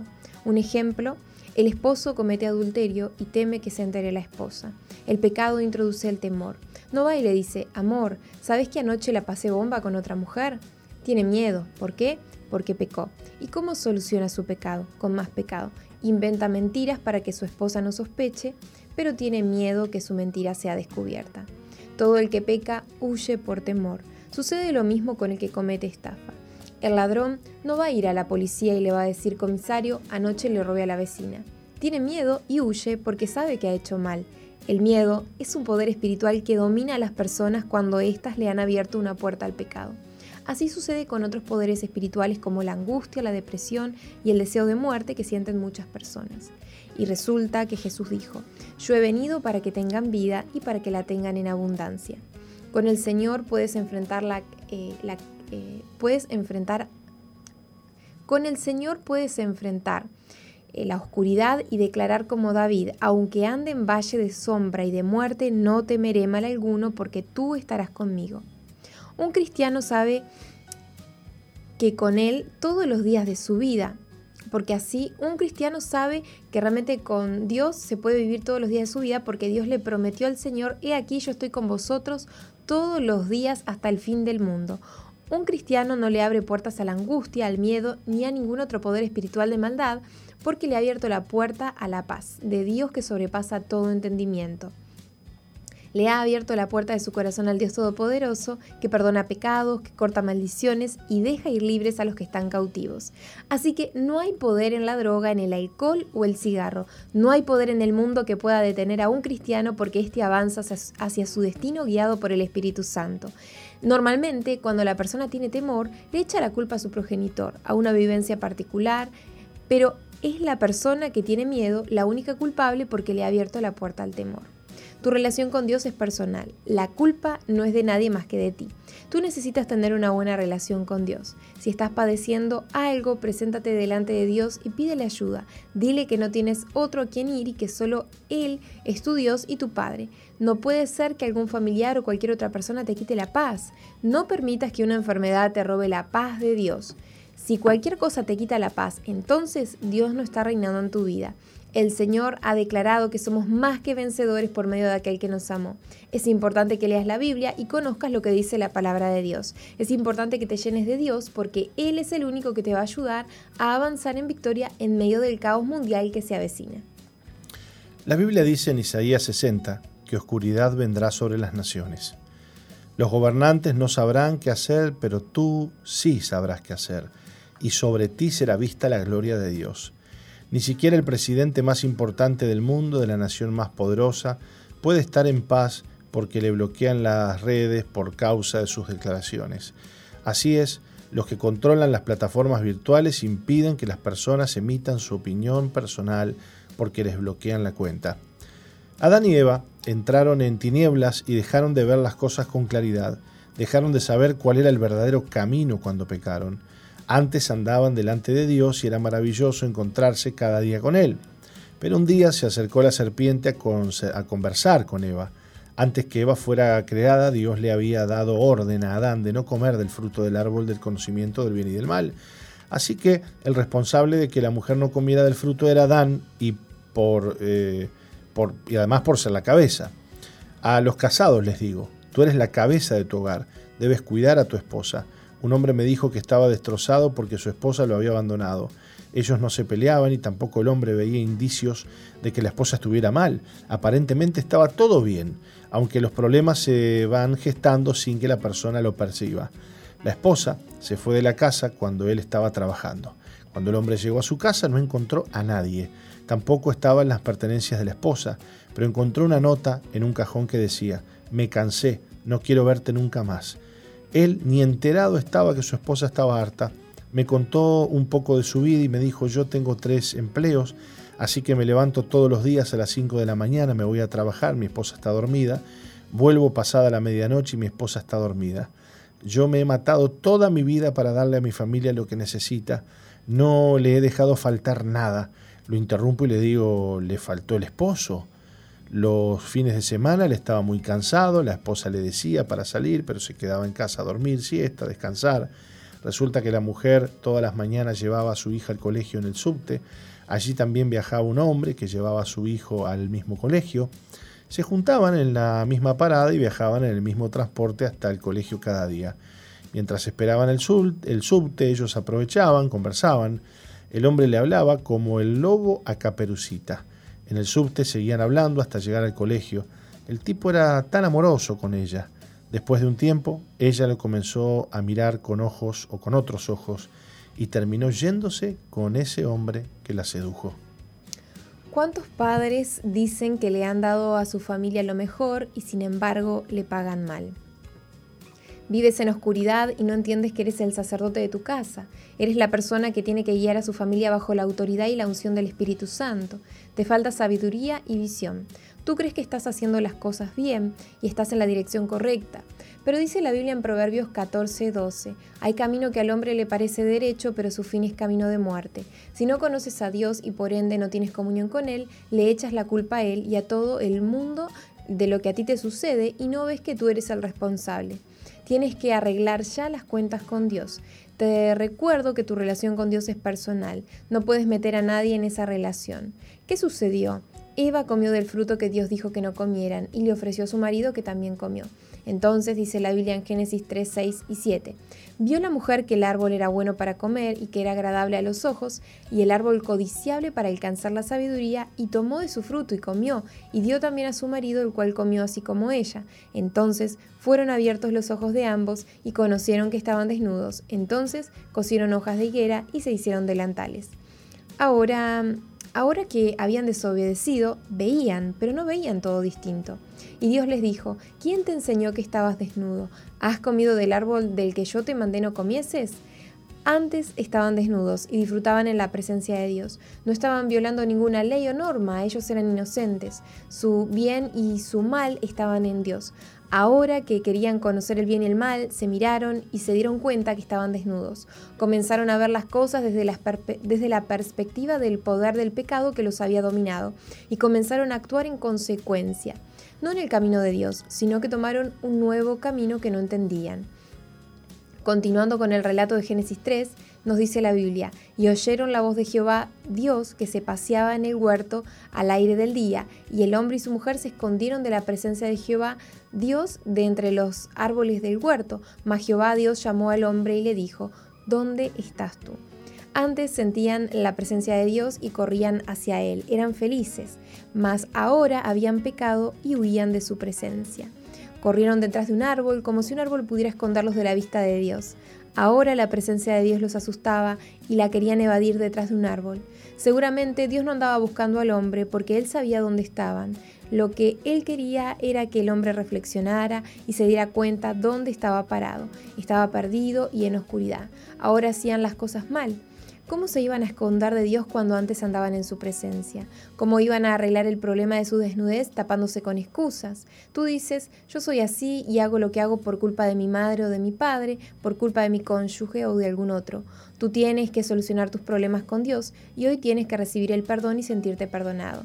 El Señor hoy te pregunta dónde estás, porque tinieblas cubren a las naciones, pero sobre ti tiene que ser vista la gloria de Dios. Tienes que ser alumbrado con la luz de Dios. No seas como esos que dejan de asistir a la iglesia y pierden las fuerzas después para volver alegando que algo no los deja.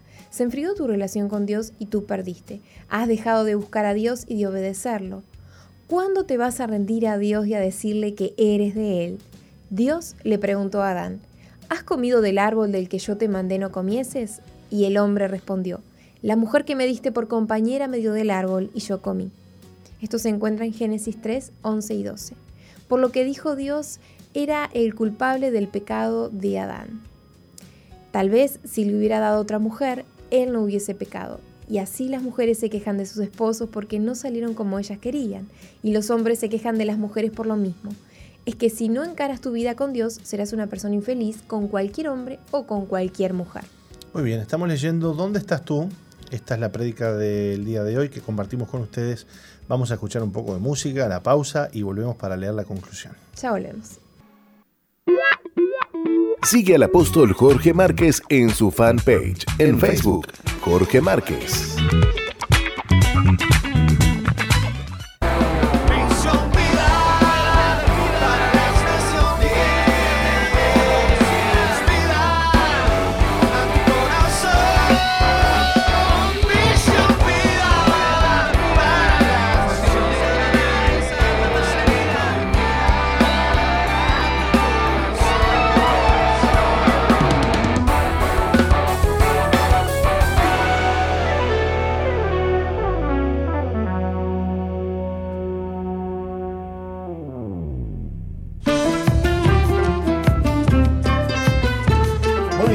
Adelante en Misión Vida y escuchábamos este nuevo tema de nuestra iglesia, el tema Somos Libres, que se presentó el, el martes próximo pasado.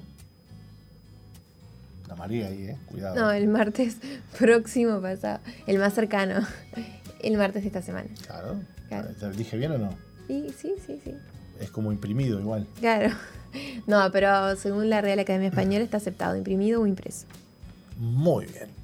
Estamos compartiendo para ustedes, como todos los viernes, la prédica que leemos con Nati, eh, esta prédica que el apóstol eh, compartiera y enseñara en la iglesia. Bueno, hoy la tenemos aquí en formato, formato texto y la estamos compartiendo. Nos queda la conclusión que dice así.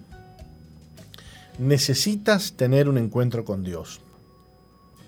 No es la cultura cristiana la que te hace cristiano, tampoco es el conocimiento de la Biblia lo que te hace cristiano. No es por asistir a la iglesia que eres cristiano. Lo que te hace un verdadero cristiano es tu relación íntima con Dios. Lo que te lleva a tener una buena relación con tu familia, con tus pastores y hermanos de la iglesia. Es la relación íntima con Dios la que te llena de su presencia y su amor. Entonces vas derramando o desparramando y contagiando amor por todos lados. Cuando Dios reina en tu vida, eres un cristiano con todas las letras. No tienes que hacer fuerza para no pecar, tienes que esforzarte por buscar a Dios con todo tu corazón. Tienes que amarlo con todas tus fuerzas, con toda tu alma y con toda tu mente, porque ahí radica tu bendición. Porque en Dios está tu luz y tu poder y tu salvación. Continuando con el relato de Génesis, Dios le dijo a la mujer, ¿qué es lo que has hecho? Y dijo la mujer, la serpiente me engañó y comí. Génesis 3:13. Y a pesar de todo, Dios no maldijo al hombre ni a la mujer, maldijo la tierra. Dice la Biblia en Génesis 3, 17 y 18, y al hombre dijo, por cuanto obedeciste a la voz de tu mujer y comiste del árbol que te mandé diciendo, no comerás de él, maldita será la tierra por tu causa, con dolor comerás de ella todos los días de tu vida, espinos y cardos te producirá y comerás plantas del campo. Hasta el día de hoy la tierra produce cardos y abrojos y por más que los cortes vuelven a nacer. La pareja con la que hablé, la mujer, me dijo, qué alivio siento, qué bien haber creído. Y sin saber lo que iba a pasar, ella me dijo que iba a dormir en paz como hacía tiempo que no dormía. La fe es certeza. Esa fe la llevó al perdón y a la salvación. Yo les hice ver que ellos se juntaron, pero no habían formado un matrimonio con bendición de Dios. Es que ellos se habían cre creído que el matrimonio es una relación química de piel entre un hombre y una mujer pero estaban equivocados, porque Dios tiene planes eternos con los matrimonios. Dios trae hijos al mundo para poblar su reino. Eso es mucho más que aguantar una vida acá en la tierra. El matrimonio es un plan de Dios, así que les hice prometer que no iban a tener más intimidad hasta casarse y, estuvieran, y estuvieron de acuerdo. La mujer, a pesar de que me dijo que había conocido los caminos de Dios, era consciente de que estaba fornicando. En realidad ella sabía de los caminos de Dios, pero no transmitido o transitado por ellos. Un matrimonio no es meramente la unión de un hombre y una mujer, es la unión de Dios con un hombre y una mujer que van a cumplir sus planes en la tierra. Deja que Dios arregle las cuentas con tu papá y con tu mamá. Deja de lado al mundo con su pudredumbre. Tú arregla tus cuentas con Dios.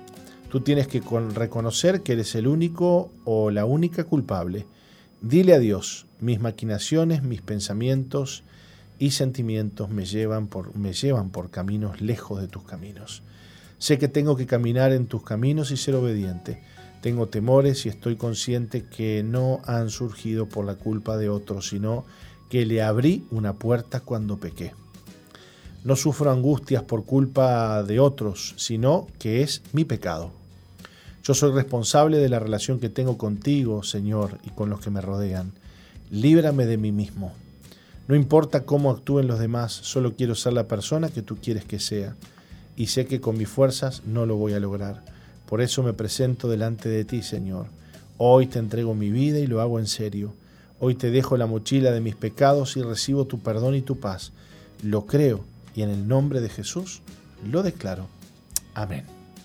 Amén. Hemos leído ¿Dónde estás tú? Esta prédica que compartiera el apóstol hace una semana eh, con la iglesia y hoy la estamos leyendo para ustedes y es una bendición. Ustedes pueden entrar, tienen que entrar a la página misionvida.org. Entran allí, van a ver mensajes del cielo y ahí van a encontrar seguramente a la tarde este texto que va a estar colgado allí para que ustedes lo descarguen y también un montón de prédicas como esta en texto y en video a través de YouTube. Así que visítenos, péguense una vueltita por la página de Misión Vida, anótese, hoy es viernes para ir a los cultos del fin de semana a nuestra iglesia, no lo deje pasar, no haga como muchos que no se anotan y después aparecen ahí en la puerta eh, sabiendo que se tendrían que haber anotado, ¿no? El número es 095-333-330. A ese número se pueden inscribir para participar de las cuatro reuniones que tenemos el día domingo. A las 8, de la, 8 y media de la mañana, a las 11 y 30 de la mañana, a las 16 y 30 horas de la tarde y a las 19 y 30 horas.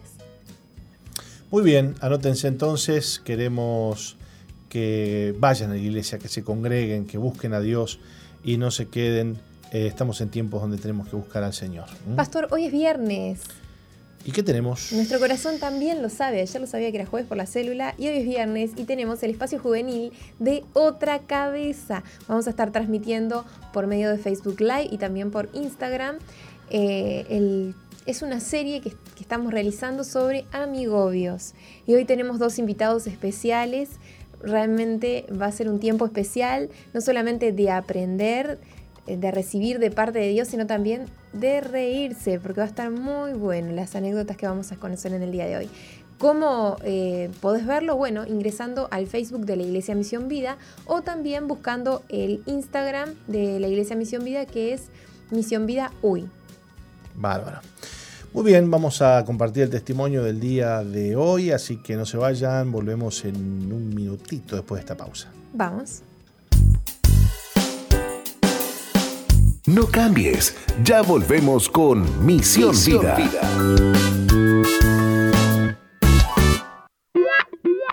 Sigue al apóstol Jorge Márquez en su fanpage en Facebook, Jorge Márquez.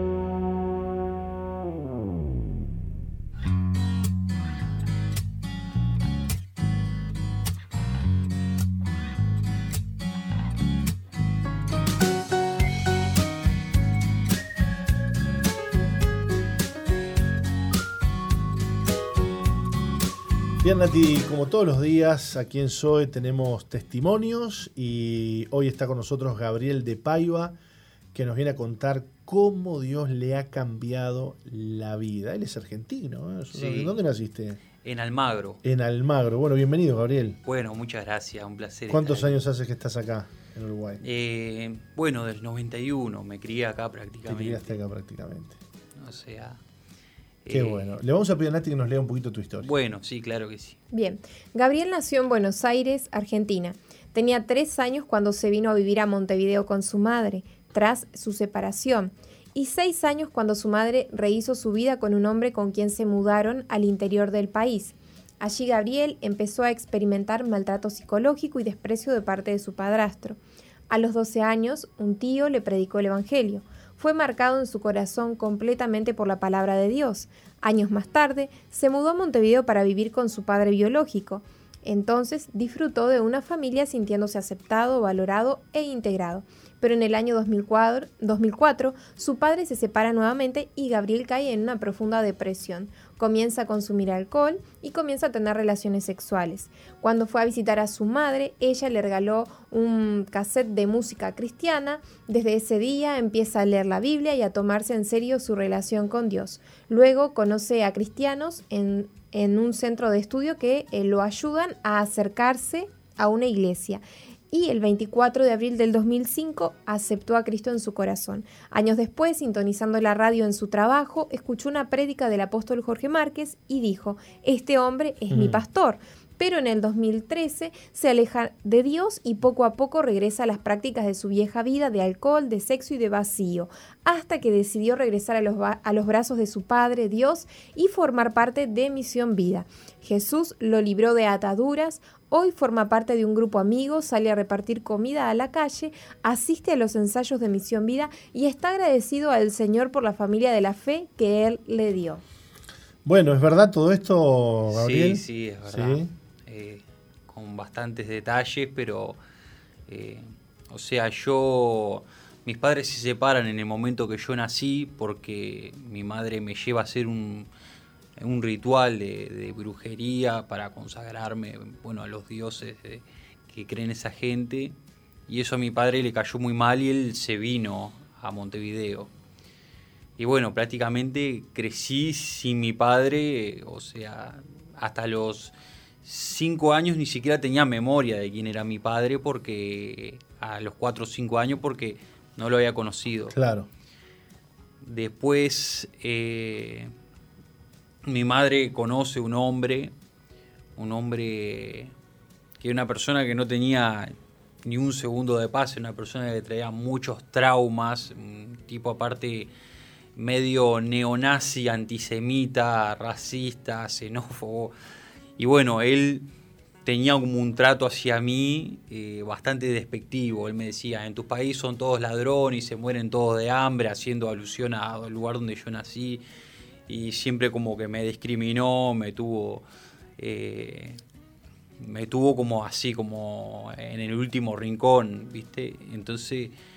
eh, y bueno, tenía ese maltrato psicológico, maltrato físico también, pero eso es relativo porque yo tenía, eh, a los cuatro años empecé a tener mi primera atadura pecaminosa porque tenía el hábito de prender fuego, o sea, me gustaba más andar con un bidón de queroseno y un encendedor que con autitos, tenía ese problema, incluso provoqué un par de incendios.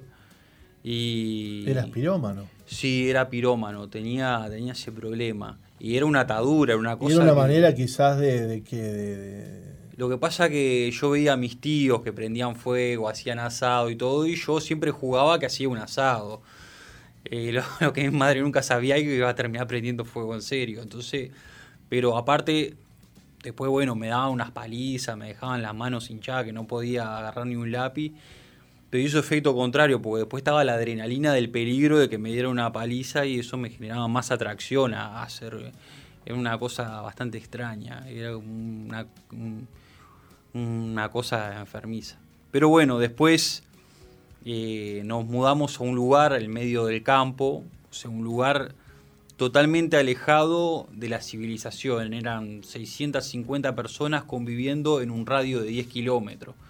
O sea, eh, había muy poco contacto social. Eso eh, provocó también un retraso en lo que fueron mis relaciones posteriores. Me Claro. volví como introvertido, como... Perdón. Como retraído, aparte de que en la casa donde yo eh, vivía, digamos, no era muy tenido en cuenta.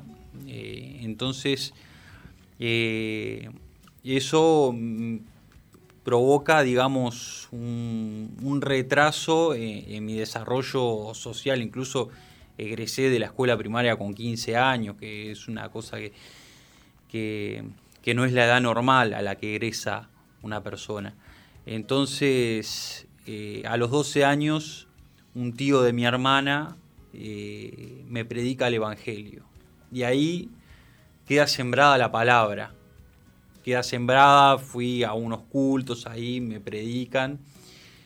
Y la palabra queda sembrada en mi vida y a tal punto de que hasta en los momentos de andar, yo qué sé, con mis amigos, alcoholizándonos y todo, cada palabra estaba en la memoria, en mi corazón. Mirá vos. Eh, a tal punto que ellos vandalizábamos las volquetas o y cuando querían vandalizar una iglesia yo me ponía enfrente, no, la iglesia no la toqué que yo soy creyente. Entonces, pues había quedado la palabra de Dios sembrada. Entonces, eh, a los 15 años me vengo a vivir con mi padre, a estudiar, y bueno, ahí conozco a mi padre y a la mujer de mi padre que es, digamos, lo opuesto a lo que había sido mi padrastro. O sea, ella vino, me integró, me compraba cosas, eh, me enseñó cómo ser un ciudadano porque yo venía del medio del campo y había muchas cosas que desconocía, eran unas cosas que eh, era bruto, eh, también estaba muy perseguido, caminaba por las calles y sentía que todo el mundo me miraba porque claro, es como de- del medio del campo a venir a la ciudad fue como algo eh, que... Un que cambio muy grande, digamos. Un cambio muy grande fue. Lo cierto, Gabriel, es que este, Cristo ya había, el Evangelio ya había sembrado la semilla en tu corazón, sí, ¿no? ya estaba la semilla Este, sembrada. lo cierto es que no viene el cambio. Bueno, después eh, por acá hay una, una anécdota eh, acerca de que tu mamá te regala un cassette de música cristiana. Sí, eso es Vos sos músico. Sí. Yo pasa un- una situación, mi padre era rehabilitado de las drogas, de, se rehabilitó en Fundación Manantiales y tiene una recaída y producto de eso se rompe la familia. Mi padre se separa, eh, toda esa familia donde yo me sentía integrada, donde eh, estaba la esposa de mi papá, y éramos toda una familia, y yo tenía una duda y podía preguntar del tema que sea, que ellos me iban a responder y todo, se rompe. Quedo, quedamos mi padre y yo en una casa gigante, vacía, sin mueble, que no teníamos ni dónde apoyar una tele, la tele la apoyamos arriba de una sillita. O sea, quedamos, fue una situación desoladora. Entonces yo ahí entro como un ataque de depresión, de rebeldía, empiezo a hacer cosas para llamar la atención, eh, eh, empiezo a tener problemas con el alcohol. eh, después pasó que la clásica, unos amigos me dijeron, vení, a vos te hace falta esto, te vamos a llevar a debutar. Y me llevaron ahí como, como una prostituta. y tuve experiencias que realmente me dejaban más vacío todavía. Claro, te dañaron. Sí. Y mi madre me regala unos cassettes de, música cristiana. Yo tenía un Wallman y me dice, bueno, mirá, escuchate esto. Este tío de mi hermana eh, había hecho una célula durante un tiempo en la casa de, mi madre allá en el campo y había dejado unos cassettes. Entonces yo empecé a escuchar y empecé a ser ministrado. Fue como que... eh, y empecé, digamos, en mi poco conocimiento a orar. Leía la Biblia, no, no entendía nada porque en ese momento como que no estaba todavía la revelación, no, entendía mucho, pero eh, yo leía igual, aunque eh, en ese momento al no tener entendimiento, claro, cuando lees algo que no entendés como que te rompe los ojos, ¿no? Como que... Pero... eh, pero pasa de que, de que, bueno, empiezo a ser ministrado, empiezo a orar y empiezo a vivir como una realidad paralela, como que mi padre empieza a ver que yo empiezo a estar como aislado, empiezo a estar como más en paz. Y después voy al liceo nocturno en el año 2005 y ahí conozco un grupo de chicos cristianos. Y en una veo una, una chica que estaba leyendo una Biblia, una chica que es de nuestra congregación, o sea, me entero ahora, 14 años después, que esa chica e- era de nuestra congregación. Y yo le pregunto, yo no, no entiendo mucho, sé un poco de, pero ¿qué me recomendás leer? Y todo, y ella me explicó del Evangelio, cómo es, y, y, y orábamos, y teníamos un momento que todos iban al recreo y nos quedábamos ahí, orábamos, y bueno, ahí esa chica después no viene más y empiezo a ir a una iglesia con un amigo el 24 de abril del 2005. Y ahí acepto a Cristo en mi corazón. Y bueno, ahí empiezo a servir a Dios, empiezo a aprender música, empiezo a, a, predicar el Evangelio, eh, a tener fruto, digamos, a ganar los primeros discípulos, a tener encuentros con Dios. Eh, entonces, eh, bueno, en el año 2011 yo tenía una vida cristiana con, digamos, un relativo éxito, digamos. Pero un día empiezo a escuchar, eh, eh, en el año 2008 estaba lo de la ley del aborto y todo, y había una manifestación en contra de la ley del aborto y sale el apóstol hablando. Y digo, wow, este hombre, qué, qué coraje que tiene. Y veía que todo el mundo hablaba de él mal y bien. Hablaban mal, hablaban bien. Algunos hablaban calumnias que vos decís, no, ¿cómo puede ser? Y otros hablaban... Y un día digo, voy a escuchar una prédica de este hombre. Y cuando escucho una prédica de este hombre, eh, mi, mi espíritu se identifica con esa voz. Y digo, yo quiero que me pastoree ese hombre. No, no sé, yo estoy sirviendo acá, entré como en un conflicto interno, pero ese hombre es mi pastor. O sea, es como... Y no es que me sentía identificado con lo que predicaba, porque en realidad fue, me cambió la manera de pensar totalmente. Ya eh, me llevó incluso a actuar, ya no miraba igual al indigente, ya... Y hubo un culto que el, el apóstol presenta el libro Historias que sanan, que yo lo escuché en la radio y ahí me, quebra, me tiré en la cama, me quebranté a llorar y dije, Señor, yo quiero ser parte de ese ministerio. Bueno, lo cierto es que se nos ha ido la hora volando. Sí, Y, y bueno, y estás acá, nos estás contando hoy cómo Cristo te cambió la vida, Ahí te está. transformó y cómo llegaste a Misión Vida. Bueno, después entro en un tiempo de desierto, a fines del 2013, empiezan a pasar unas cosas que me dañaron un poco y, y empiezo a guardar rencor y todo. Y bueno, entro en una época, el año 2013. ¿Cómo estás hoy? Porque nos tenemos que ir. Ah, nos tenemos que ir. Ya nos tenemos que ir. Bueno, Si no, Colocho nos va a cortar la, la- la luz. Bueno, eh, bueno, en el año 2013 hasta acá no pasó nada. Fue un año de rutina, de querer y no poder. Y de atadura y pelear con muchas cosas. Cuando vine, decidí formar parte de la iglesia de Misión Vida para las Naciones. Dios me libró de, todas esas cosas. de- y bueno, y ahora estoy como 13 años más joven, 14 años más joven. Tengo 31 y me siento Bueno, esperemos verte pronto tocando en la iglesia. La sí, guitarra. sí, claro que sí. Tocás la guitarra. sí, guitarra clásica, Qué lindo. guitarra eléctrica. Qué lindo. Gabriel, un gustazo hablar contigo. Bueno, y un placer. alegres de, de ver la preciosa obra que Dios ha hecho en tu vida. Bueno, gracias y perdón si me extendí. No, por favor, que Dios te bendiga. Bueno, igual. Nos tenemos que ir corriendo, Nati, pero felices de poder terminar con estas historias tan lindas de lo que hace Dios en la vida de la gente. Así es. Dios le bendiga.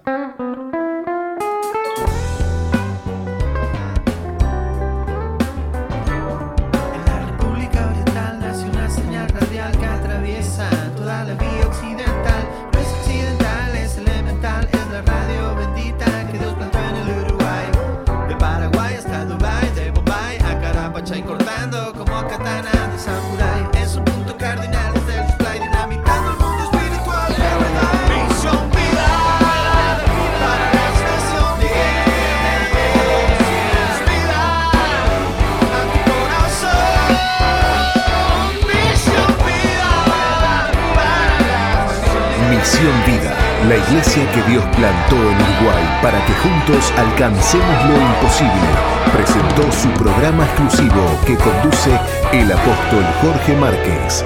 Misión Vida.